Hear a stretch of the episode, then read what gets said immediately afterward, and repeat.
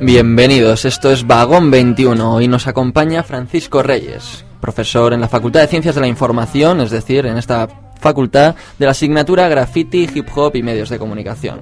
Pero antes de entrar en materia, saludamos como siempre a nuestro técnico Nacho Palomo, que hace que esto suene así de bien. Y en los micrófonos tenemos a María de Cárdenas y quien nos habla, Alex Pina. Empezamos, esto es Vagón 21.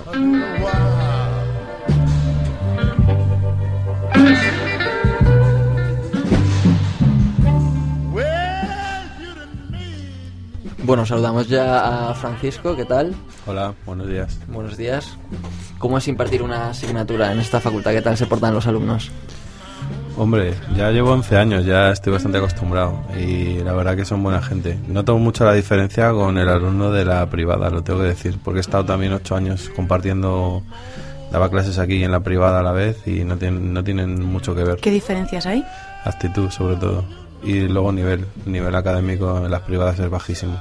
Ah, bajo, vale. No sabía si era al revés o mejor. Te quedas con la gente de la pública. Pero vamos, mm, decididamente, sí. ¿Cómo realmente tuviste la idea de empezar a impartir eh, clases sobre el graffiti en un doctorado?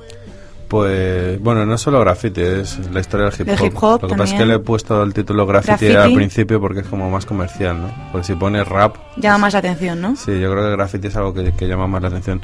Pues la verdad que no recuerdo bien si fue que lo propuse yo o me lo propusieron. Fue a raíz de que hice la tesis, que fue ahí un pequeño boom, ¿no? Lo de una tesis de hip hop en la Sí, universidad. pocas personas hacen eso, la verdad. Y no, bueno, no lo había hecho nadie hasta el momento y creo que nadie más lo ha vuelto a hacer. Entonces fue como la, la novedad, ¿no? Entonces me empezaron a entrevistar, había movimiento, ¿qué es esto del hip hop en la universidad? Tal.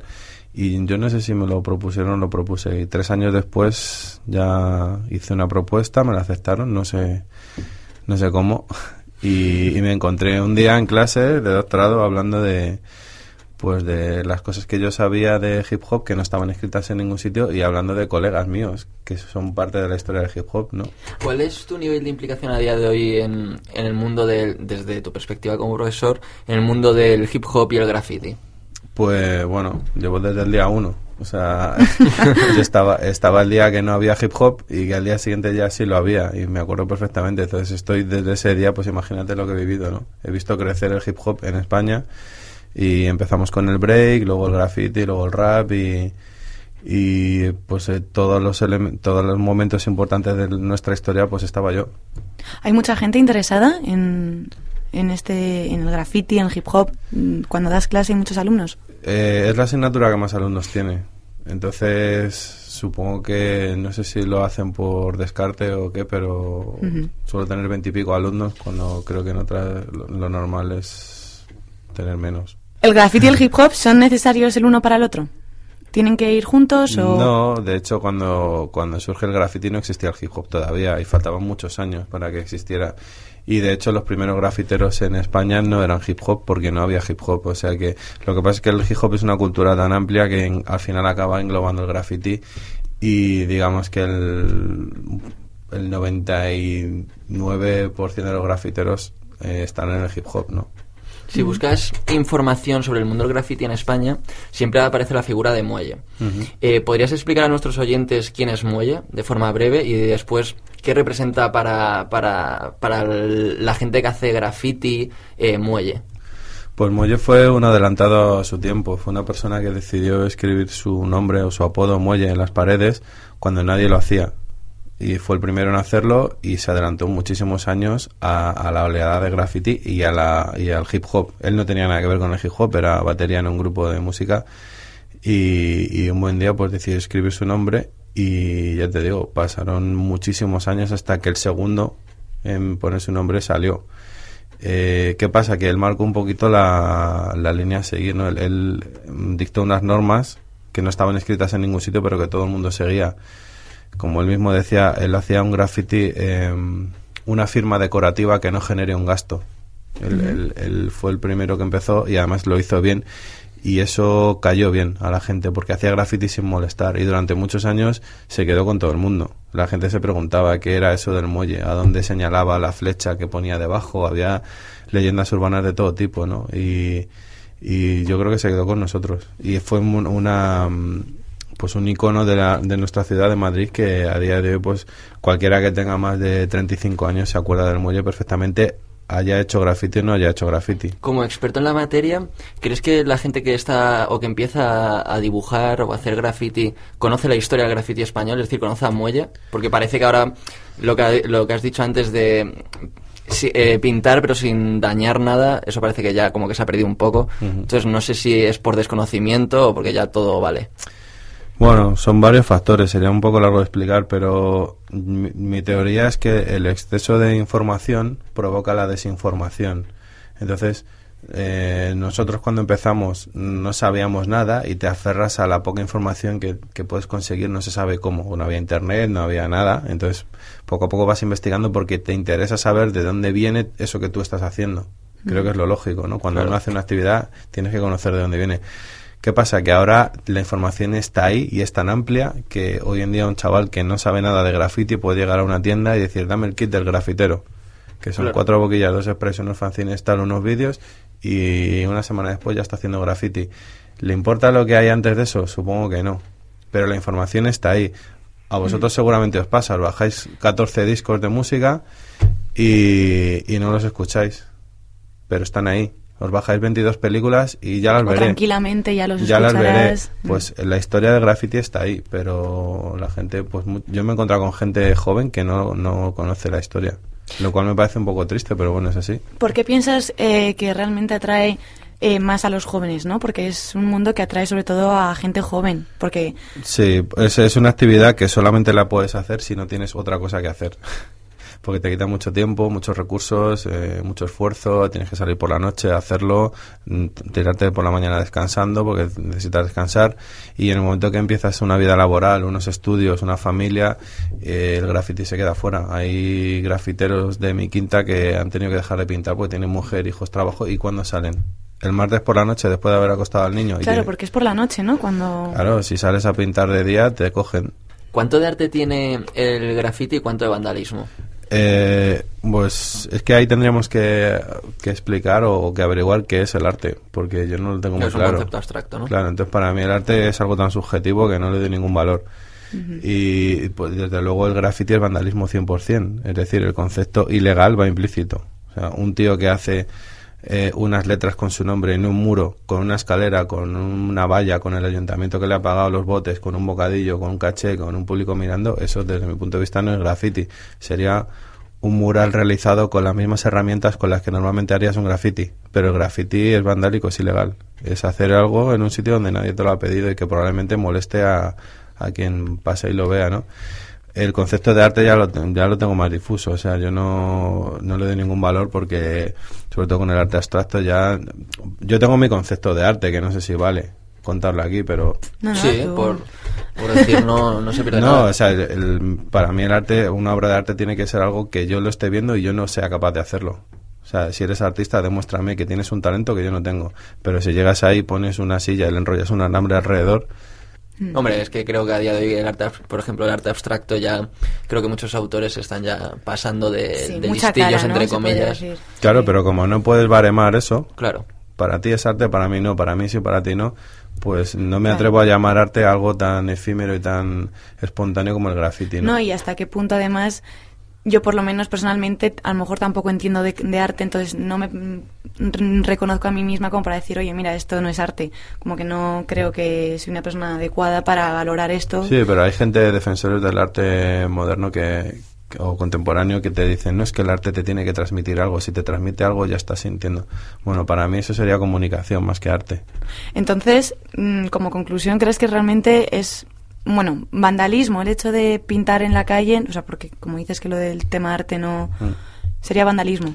Claro, el graffiti es ilegal y pintas en un tren o en una pared que nadie te permite que pintes, estás cometiendo un delito. ¿Qué, qué opinión tienes del fenómeno Banksy? Eh, para mí no tiene absolutamente nada que ver con el, Con el graffiti. graffiti. Está muy bien, me gusta lo que hace, pero como si me preguntas que si me gusta Pau Gasol, cómo juega, es otra disciplina que lo único que tiene en común con, con el graffiti es que se hace en la pared. Pero nunca he visto un tren de Bansky, no he visto una firma suya y no sé cómo hace las letras porque no lo he visto. Y de hecho, si se muere Bansky, su madre puede coger sus plantillas y seguir poniéndolas por la ciudad. O sea que no le doy tampoco mucho valor. eh, o sea, no lo relaciono con el graffiti porque de mi punto de vista no tiene nada que ver. Lo que pasa es que casi todos los medios de comunicación lo relacionan. Ya, pero... Es un error. eh, los periodistas muchas veces no tienen tiempo de documentarse bien y, y cometen muchos errores. También he oído noticias de... Han detenido a unos grafiteros haciendo pintadas en el metro. No, los grafiteros hacen graffiti. Las pintadas los hacen los de Gora Eta, los de Te quiero Ana y los de Yo estuve aquí. No tiene nada que ver, pero claro, entiendo que hoy tienes que hacer un reportaje sobre graffiti, mañana uno sobre jamones y mañana uno sobre motos y no tienes tiempo de informarte bien de lo que tienes que decir. Entonces, graffiti sería más lo que es la letra, ¿no? Lo que es la firma. Desde mi más punto que de vista, sí. Mm. la pintura de plantilla y todo. ¿Y qué es lo que no te gusta Ten, de ten todo en cuenta, esto? perdona, ten en cuenta que tú, por ejemplo, no tienes ni idea de graffiti, no sabrías salir a la calle y hacer Yo un no graffiti. tengo ni idea. Pero si yo te doy un dibujo y un acetato y un cúter, Hmm, lo podría tú hacer. lo calcas, lo recortas y sales a la calle y haces la plantilla. ¿Cuánto te ha costado convertirte en supuestamente grafitera de plantillas? Media hora. No le doy mucho valor por eso, porque para ser grafitero tienes que pasar muchos años y desarrollar una técnica y un estilo. Y sobre todo si es por la noche, ¿no? Yo lo de que sea por la noche y sin luz lo veo Entonces, algo ¿qué- ¿qué, complicado. se, qué No, se necesitaría no. para, para ser grafitero? Pues lo primero que he dicho antes, tener mucho tiempo libre y no tener nada que hacer. Por lo tanto, ser muy joven. Eh, segundo, estar dispuesto a pasar calamidades y, echarle huevos, entre comillas, porque estás haciendo algo que no está permitido. Y, y no hace falta tener un talento artístico. He conocido grafiteros que eran disléxicos y ahora son de lo mejorcito que hay, ¿no? Entonces, eh, simplemente desarrollar un- una técnica y un estilo propio y ser capaz de hacerlo eh, en unas condiciones muchas veces tremendas, ¿no? De, de estrés y de riesgo. Y además el grafitero lo que desarrolla a lo largo de los años, aparte de una visión nocturna del lince, es em, va acumulando una serie de vivencias que le sitúa a otro nivel con respecto a otros chavales de su edad. Porque si el chaval de 17 años que no es grafitero se acuesta a la una y media con el Messenger y ya se queda dormido y al día siguiente se levanta, el grafitero durante toda esa noche está pintando y el otro mientras duerme. Y mientras estás pintando por la noche pasan muchas cosas. Hay putas, hay yonkis, hay policía, hay gentuza, ves un montón de cosas que el otro chavalín no está viendo. Y eso te hace, digamos, jugar en otra liga, ¿no? Llegas al instituto al día siguiente habiendo dormido tres horas y, y has tenido unas experiencias por la noche que te han curtido de otra manera. Y sabes reaccionar a lo mejor de otra manera luego en el día a día. ¿Qué es lo que no te gusta? Algo que no te gusta del graffiti o de este mundo. ¿Algo en particular? Hay muchas cosas, pero sobre todo en los últimos años hay algunas modalidades de graffiti que no, no me parecen correctas, como por ejemplo rayar los cristales.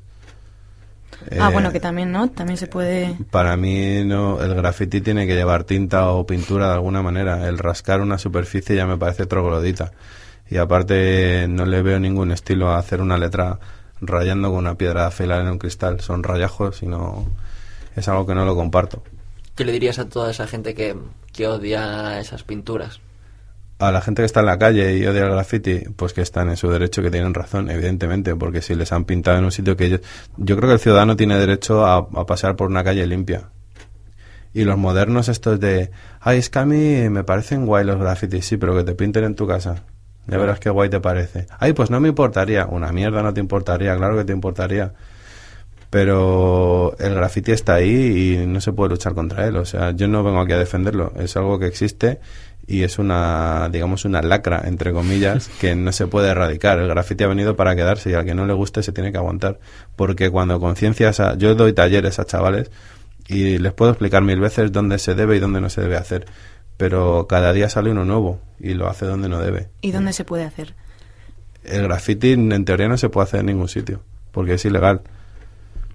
Si lo, si lo haces en un sitio con permiso, deja de ser graffiti, es un mural realizado con los sprays. Claro, sería basándose en lo que dijo Muelle, ¿no? Mm, La idea de que en algún sitio que, que no dañe ni, ni, ni Puedes pintar coste. en una valla abandonada, en un muro de derribo, ahí no dañas a nadie, pero visualmente el ciudadano tiene derecho a ver esa valla limpia y ese muro de derribo limpio. ¿Por qué vas tú ahí y lo usurpas y te apropias de él para dejar tu firma? No me parece correcto, pero, pero me gusta, me gusta verlo.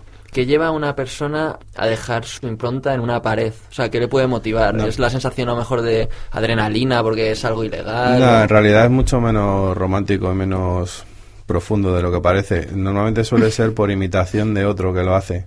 Estás en el barrio, lo hace tu colega y dices, pues yo lo hago. Y si le preguntas, te dirá, porque mola mazo. Y no sabrá por qué lo hace.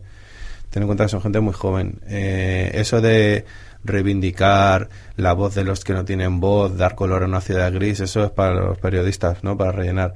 Pero en realidad un grafitero lo hace porque lo hace otro y no va más allá y no protesta. Y si lo hace en la puerta del ayuntamiento es porque ahí se ve más, no porque quiera protestar contra el sistema. Y no hay nada detrás, no hay nada profundo. Son chavales muy jóvenes que muchas veces no saben ni por qué lo hacen. ¿Qué es lo que aporta el graffiti español en España? Pues el, el graffiti español es, en cuanto a nivel de calidad, es de los mejores del planeta. Aunque surge en Estados Unidos, se desarrolla a, mediados de los 80 en Europa y el, el graffiti español ha adquirido muchísimo nivel. De hecho, el mejor grafitero del mundo es español y vive en Madrid y se llama Suso 33 y es reconocido internacionalmente. O sea que estamos a un nivel muy, muy, muy potente en cuanto a letras, en cuanto a, a caras, en cuanto a estilos. Ya te digo, hay una nueva generación que está perdiendo el estilo, que no hace tipografías, pero hay gente de la vieja escuela o gente de la media escuela que lleva mucho tiempo y que tiene muchísima calidad. ¿Y qué es lo que realmente crees que aporta? O sea, quiero decir, hay gente que le gusta, por lo que has dicho antes, ¿no? De copiarse unos entre otros, pero ¿qué es lo que realmente le puede a uno impulsar a, a pintar? A un chaval que empieza, dices. A esas edades, a las edades a las que se empieza, el chaval está lleno de complejos y no, no tiene muy claro cómo puede destacar en clase para que las chicas le miren o para ser el líder en su pandilla o para destacar simplemente porque es un chico acomplejado lleno de granos que no, no destaca en nada. Entonces el graffiti es algo que viene muy bien en esos primeros años en los que se empieza y con esas edades porque te hace destacar del grupo. Es una exaltación del ego. Parece una tontería, pero tú estás en tu instituto, lo bombardeas entero con tu firma y cuando vas por el pasillo andando las chicas te miran y hablan entre ellas y, dirán, y dirán, es él, es él. O a lo mejor se están riendo de ti, pero ya has conseguido que se hable de ti, eso es, eso es positivo. Entonces, ¿crees realmente que sería la gente que pinta es gente normalmente con complejos, con problemas? no, es que a esa edad todos tenemos complejos y problemas. A los 15 años estamos llenos de granos y complejos, entonces es muy raro una persona madura con 15 años. Es como empezar a fumar. Es como que no sabes por alguien em, alguien que empieza a fumar no sabe por qué. Probablemente. Y el graffiti te convierte en una especie de famoso. El fumar no te convierte en nada. Simplemente hueles peor. Pero el, el, hacer graffiti te convierte en una persona de la que se habla de, ti porque has dejado tu nombre en un montón de sitios, ¿no? ¿Cómo ha evolucionado el graffiti desde sus inicios hasta hoy en España? Pues ha evolucionado en cuanto en, cuanto surgen los medios de comunicación masivos como es internet y las tiendas especializadas para graffiti, la comunicación entre los grafiteros, eso ha, hecho que, la información fluya muy rápidamente y la gente aprenda mucho más rápido. Es decir, esa S que a ti te costaba dos años aprender, ahora un chaval la aprende en dos semanas. Pero como decía antes, el exceso de información provoca la desinformación y lo que se le ha perdido es un poco el respeto o, digamos la intención, el esfuerzo que, inicial que tenían los primeros grafiteros en hacer buenas letras, buenas caligrafías, buenas tipografías, el dominar un trazo biselado y hacerlo limpio y hacer unas letras que nosotros llamamos con estilo, que el, espectador desde fuera no percibe lo que tiene estilo y lo que no, pero un grafitero sí. Entonces la cuestión de las tipografías se ha abandonado completamente. Los chavales ahora no se preocupan en hacer letras porque probablemente se meten en internet y si yo me llamo eh, Pepe, me busco una P de uno y una E de otro, le mm. construyo mi nombre y me hago una firma estilo Frankenstein cogiendo trozos de otros, ¿no? O sea, que ha perdido un poco de elaboración. Ha, perdido el estilo propio. Antes los primeros grafiteros tenían cada uno su estilo y con su estilo desarrollaban unas tipografías. Y tú ves, veías un grafite de una persona, aunque no pusiera su nombre, pero sabías que era de él por su estilo. Hoy en día vas por la calle y parecen todos iguales, porque todos están copiados de todos, ¿no? Entonces, eh, eso no es malo, porque así sale más gente y se evoluciona mucho más rápido, pero a mí me resulta difícil destacar ahora una, un grafitero de los nuevos que ha salido por su estilo, porque tienen todos prácticamente el mismo. ¿Cuándo el graffiti llega a una galería de arte? Cuando, cuando alguien que se ha hecho muchas veces, desde el año 90 que le sacaron al Mast un libro y estuvo exponiendo en una galería hasta la, exposición del 92 que participó bastante gente, eh, históricamente siempre ha habido alguien que tenía dinero o tenía la galería y de hecho tú colócate aquí, que voy a, tirarme el rollo con los modernos de mi ciudad, porque el graffiti es algo que llama mucho la atención. El, un graffiti sacado de contexto y puesto en un lienzo en una galería vende mucho, pero no, no porque la obra guste, porque probablemente a los, a los pintores, a los entendidos en arte o a la gente que pasa por una galería les interesa bastante poco el graffiti. Vende por el concepto de peligrosidad, de clandestino, de furtivo, de capucha, de nocturnidad y alevosía que lleva implícito el concepto graffiti y grafitero. ¿Quiénes son los que hacen graffiti? ¿Cómo lo hacen? ¿Qué peligrosos son? Mira, este es un grafitero. Por eso Bansky ha sabido venderse muy bien, porque vende esa historia de que es grafitero y la gente se lo ha creído. Y eso es lo que funciona. Cambiando un poco de tema, has realizado un libro con Chojin. ¿Nos podrías contar un poco cómo ha sido esa colaboración? Pues eh, yo después de una tesis doctoral que hice de 600 y pico páginas, dije, quiero sacar varios libros de aquí, ¿no? Y un día hablando con el Chojin me dijo, pues yo quiero hacer un libro de rap español, si quieres lo hacemos a medias, porque tú tienes una información que, o sea, yo soy un poquito más mayor y yo controlaba una parte de la historia, él controlaba otra parte que había vivido mucho más intensamente que, que yo, que son los 90, yo controlaba los 80. Y, y, dijimos, bueno, pues porque no nos juntamos y lo hacemos. Empezamos a escribirlo en el 2007 y por razones de la vida pues al final lo acabamos dejando a medias hasta que en el 2009 una editorial contactó con nosotros y el Chojin les dijo sí tenemos un libro hecho y no lo teníamos hecho teníamos que hacerlo porque lo habíamos arrancado pero lo habíamos dejado en las primeras 12 páginas. Y a razón de 15 horas diarias en mes y medio nos pusimos y lo entregamos y pesa un kilo 800 y tiene 400 páginas. ¿y de qué habláis? rap rap español ¿Qué piensas del rap a día de hoy? Porque también eres un experto en la materia que lo has vivido al inicio, como has comentado antes. Cuando ves en la publicidad que muchas marcas utilizan eslogans con el rap, ¿qué sientes? Bueno, da la casualidad que mm, llevo muchos años trabajando en el mundo de la publicidad y me ha tocado me ha tocado vivirlo en primera persona, no como espectador, sino también como mm, profesional. profesional. Entonces, eh, la cuestión es que mm, el rap a día de hoy a ver cómo explico esto sin meterme en un jardín. esto viene de unos años atrás en los que el rap era demasiado fácil. No sé si habéis visto a Pablo Motos rapeando. Sí, alguna vez. Bueno, pues es de cuando el rap era así. Hey, tú que estás ahí, quítate la mano de la nariz. Eso hace 20 años que ya no se hace. Pero la gente que vive aquellos años, como el rap fue tan popular, se cree que el rap es eso. Y hacen el idiota con las manos y hacen pareados. El príncipe de Bel y toda esa historia. ¿Qué pasa? Que los creativos publicitarios que no saben de rap, porque no tienen por qué saber de rap, se creen que el rap es eso.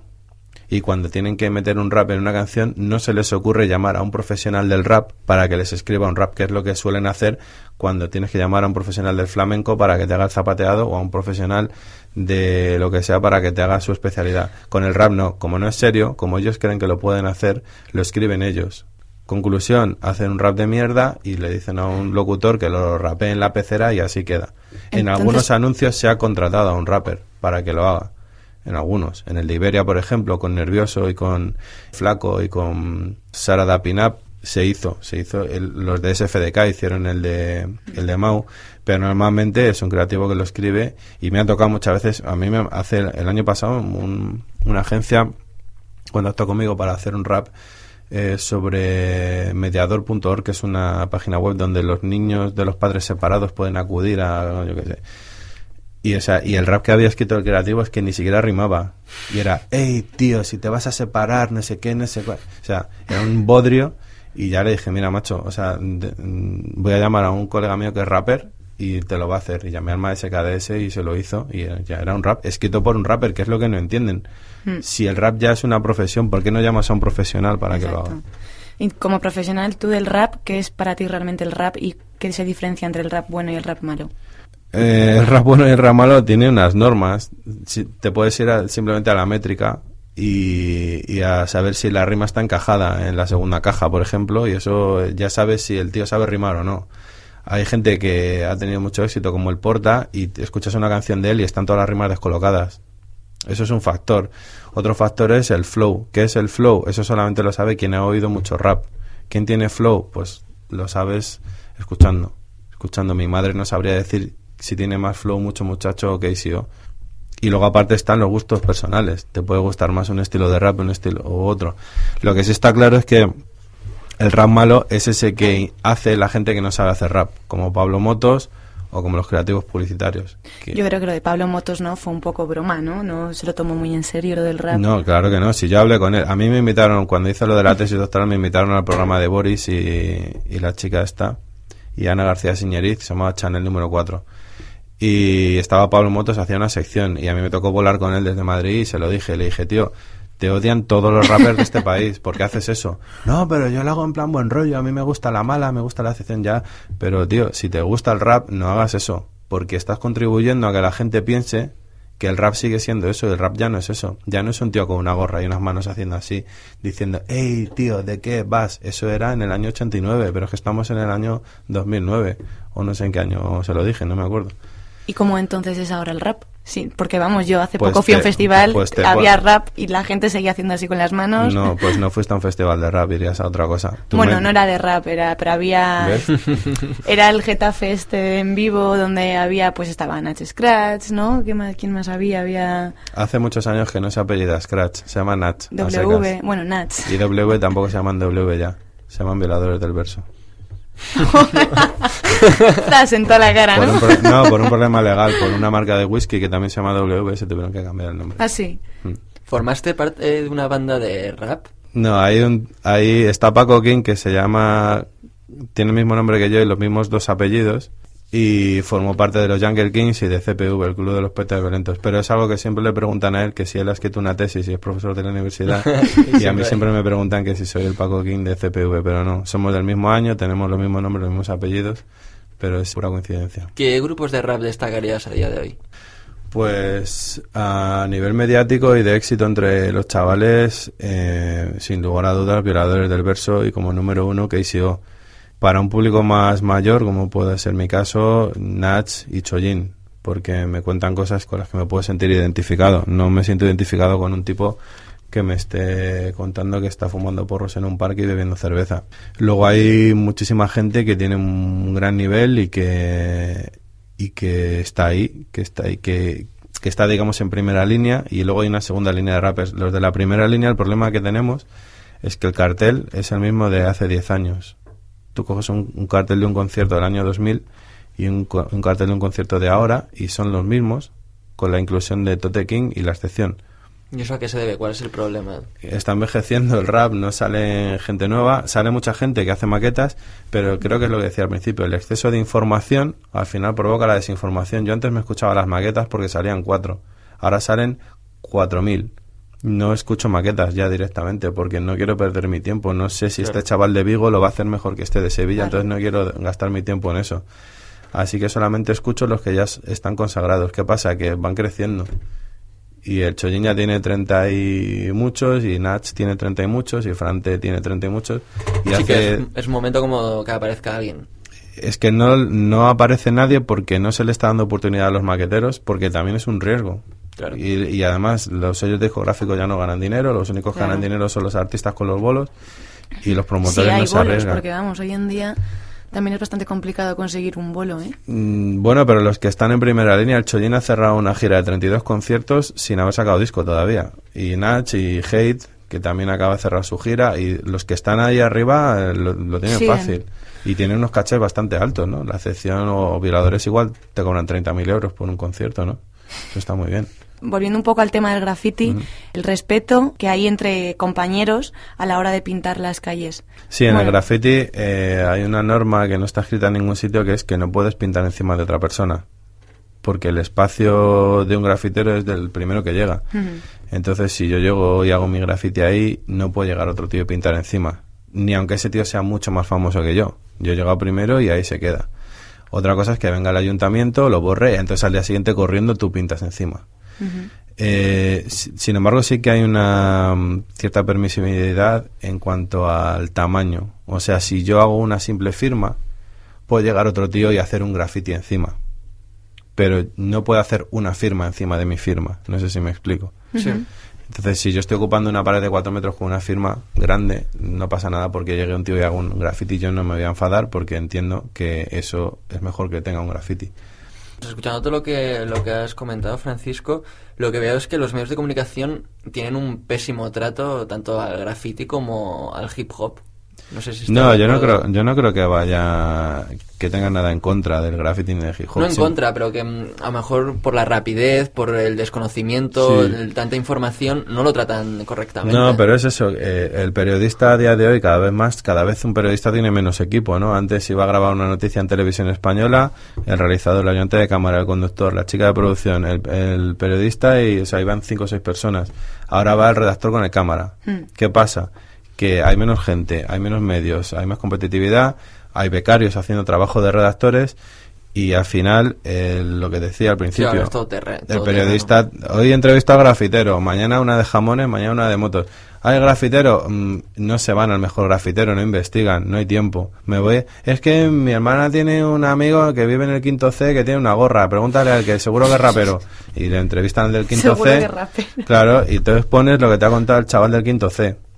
Y eso ya es una verdad universal. Ya lo que dice él va a misa. Y te da igual, no contrastas. Y yo he leído artículos de periodistas que han cogido una fuente, pero es una fuente de un chaval de 16 años que está en la parra y le ha contado lo que le ha dado la gana, pero ya está, ahí queda. Pero yo, no creo que solamente sea en eso, ¿no? O sea, en el graffiti, sino en general en todo. Hay un, En todo, la en gente todo, no se informa bien. Pero y fíjate- de lo poco que saben lo dicen mal. Pero eso, eso puede hacer muchísimo daño. Yo recuerdo un artículo que, se, que era, fue contraportada del país que se titulaba eh, 6.000 euros por cazar un ave.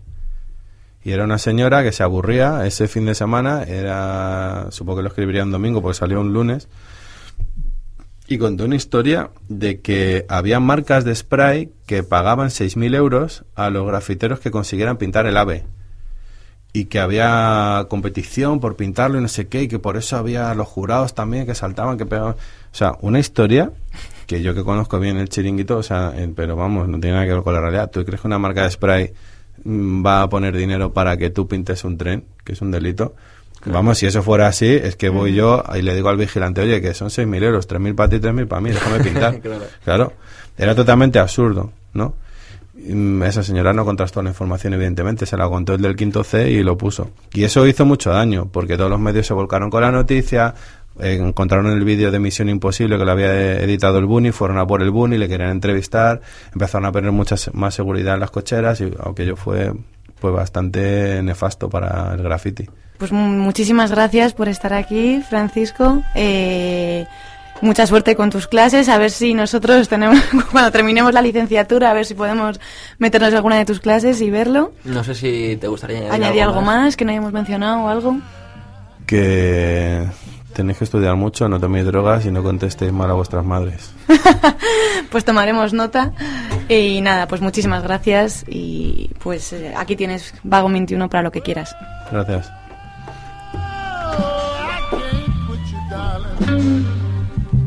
Esto ha sido Vagón 21. Gracias por acompañarnos. Podéis escribirnos en nuestro tablón de Facebook o en nuestro email vagón21ucm.gmail.com. La semana que viene más.